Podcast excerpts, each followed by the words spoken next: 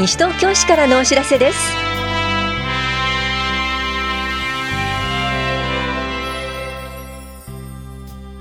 今日は児童手当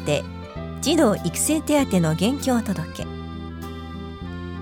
人権相談窓口などについてお知らせします。インタビュールームお話はファミリーサポートセンター事務局の竹山恵子さん。テーマはファミリーサポートセンターサポート会員養成講習会です。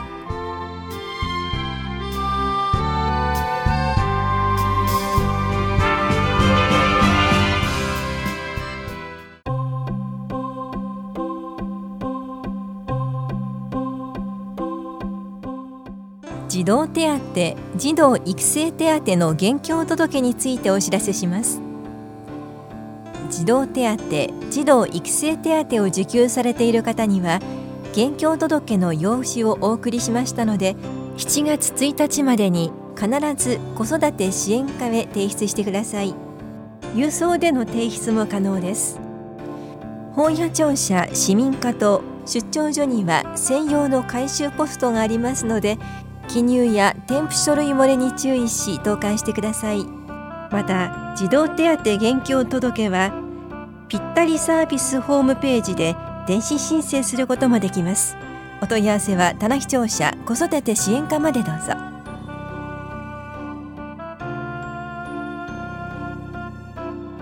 人権相談窓口をご存知ですか？6月1日は人権擁護委員の日です。昭和24年6月1日に人権擁護委員法が施行されました。人権擁護委員は差別やいじめなどの人権に関するさまざまな悩みや疑問について相談に応じます。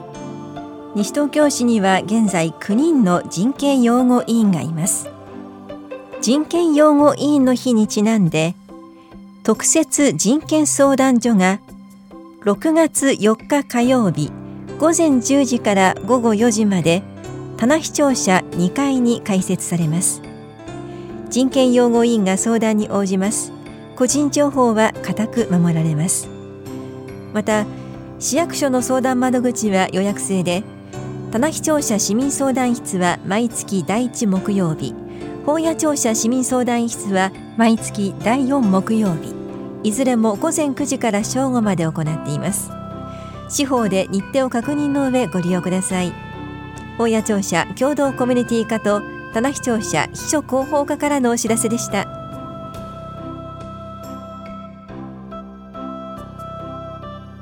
ボディケア講座膝痛予防のお知らせです。理学療法士による膝の痛み予防に関する話と自宅でできる体操の講座です。この講座は市内在住の18歳以上の方を対象に6月5日水曜日午後1時から2時まで法や保健福祉総合センターで行われます。受講ご希望の方は前の日までに電話でお申し込みください。お申し込みお問い合わせは健康課までです。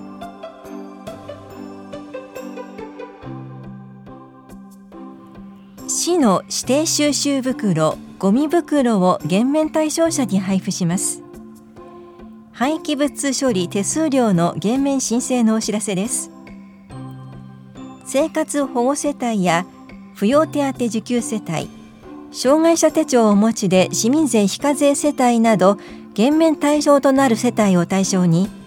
指定収集袋の無料配布を行います。配布枚数は可燃不燃ごみ兼用袋が130枚。プラスチック容器包装類専用袋が50枚で大きさは1人世帯が小袋2人から4人世帯が中袋5人以上世帯は大袋となります。お越しの際は持ち帰り用の袋をご持参ください。受付日は6月6日から8日がエコプラザ西東京12日から15日までが棚視聴者1回18日が大谷駅前公民館。20日が八木沢公民館。25日が芝久保公民館。27日がひばりが丘公民館です。なお申請受付日以降はエコプラザ西東京内のゴミ減量推進課で平日のみ受け付けます。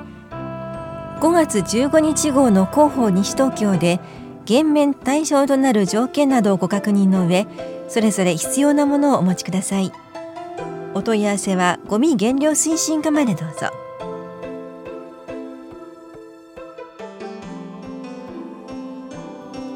我が家の耐震診断をしましょう。地震災害に備えるため建物の設計図をもとに簡易耐震診断をし皆さんが抱える問題への指導助言などの無料相談を毎月両庁舎で交互に行っています。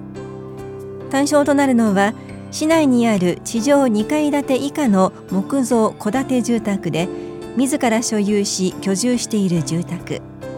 原則として昭和56年6月施行の新耐震設計基準以前に建築した住宅です。相談には住みよい町を作る会に所属する相談員が当たります。定員は8人で申し込み順となります。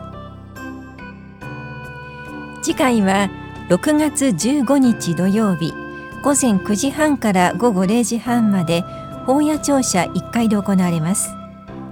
相談ご希望の方は12日までに電話でお申し込みください。お申し込みお問い合わせは都市計画課までどうぞ。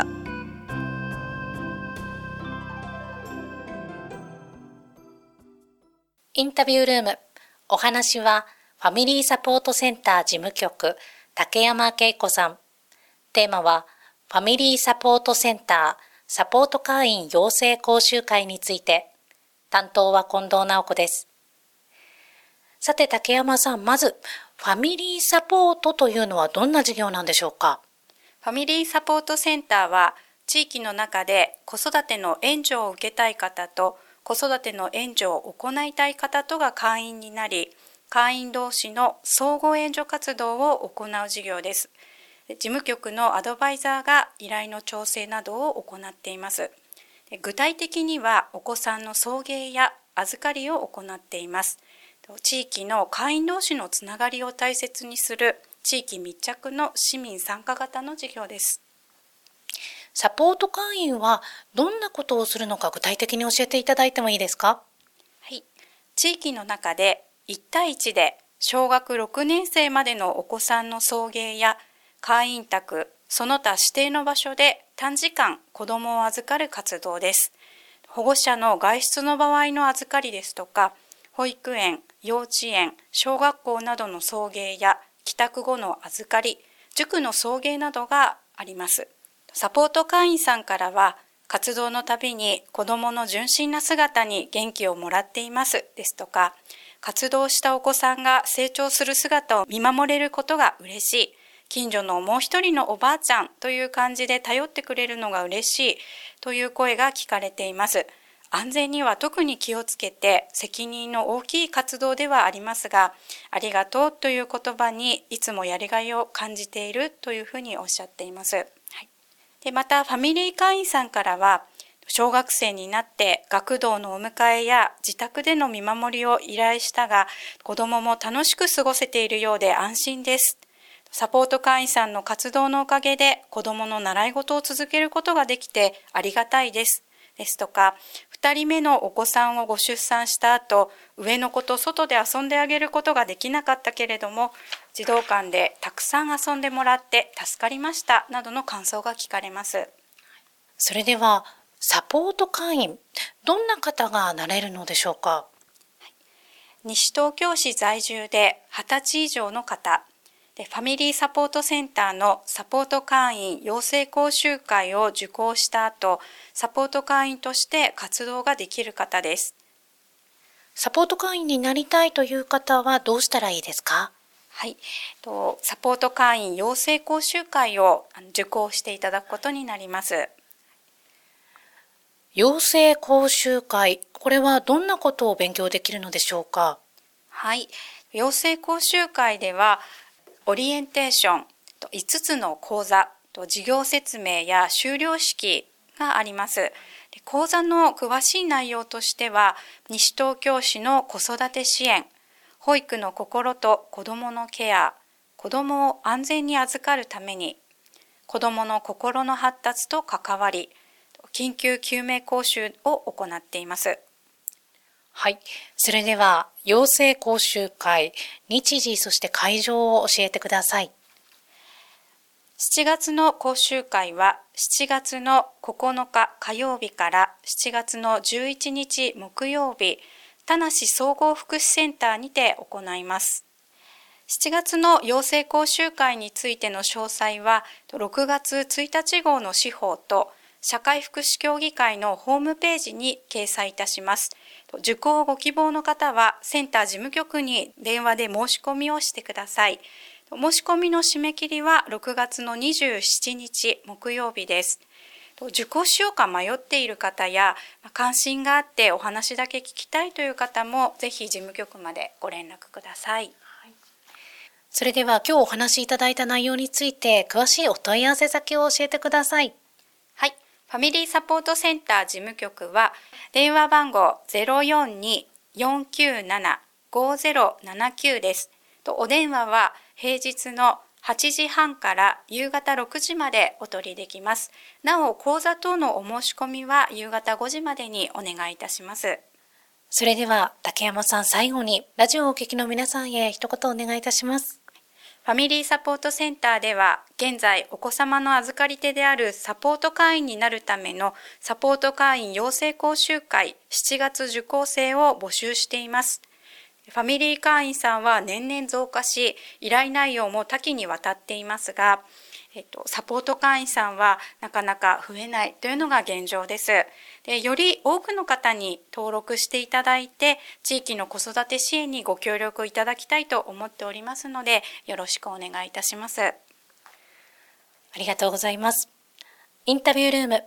テーマは、ファミリーサポートセンターサポート会員養成講習会について、お話は、ファミリーサポートセンター事務局竹山恵子さんでした。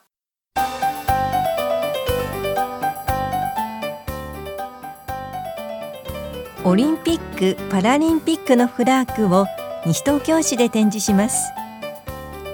およそ400日後に迫った東京オリンピック・パラリンピック大会に向けて前回2016年のリオ大会から引き継いだフラッグを6月14日から21日までスポーツセンターで展示します。その他オリンピック・パラリンピック関連展示を行っていますのでぜひこの機会にご覧ください。スポーツ振興課からのお知らせでした。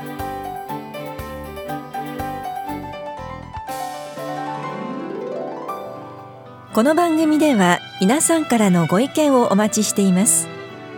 FM 西東京西東京市からのお知らせ係までお寄せください。またお知らせについての詳しい内容は広報西東京や西東京市ウェブをご覧いただくか西東京市役所までお問い合わせください。電話番号は042-464-1311 042-464-1311番です。以上西東京市からのお知らせ。亀井さゆりでした。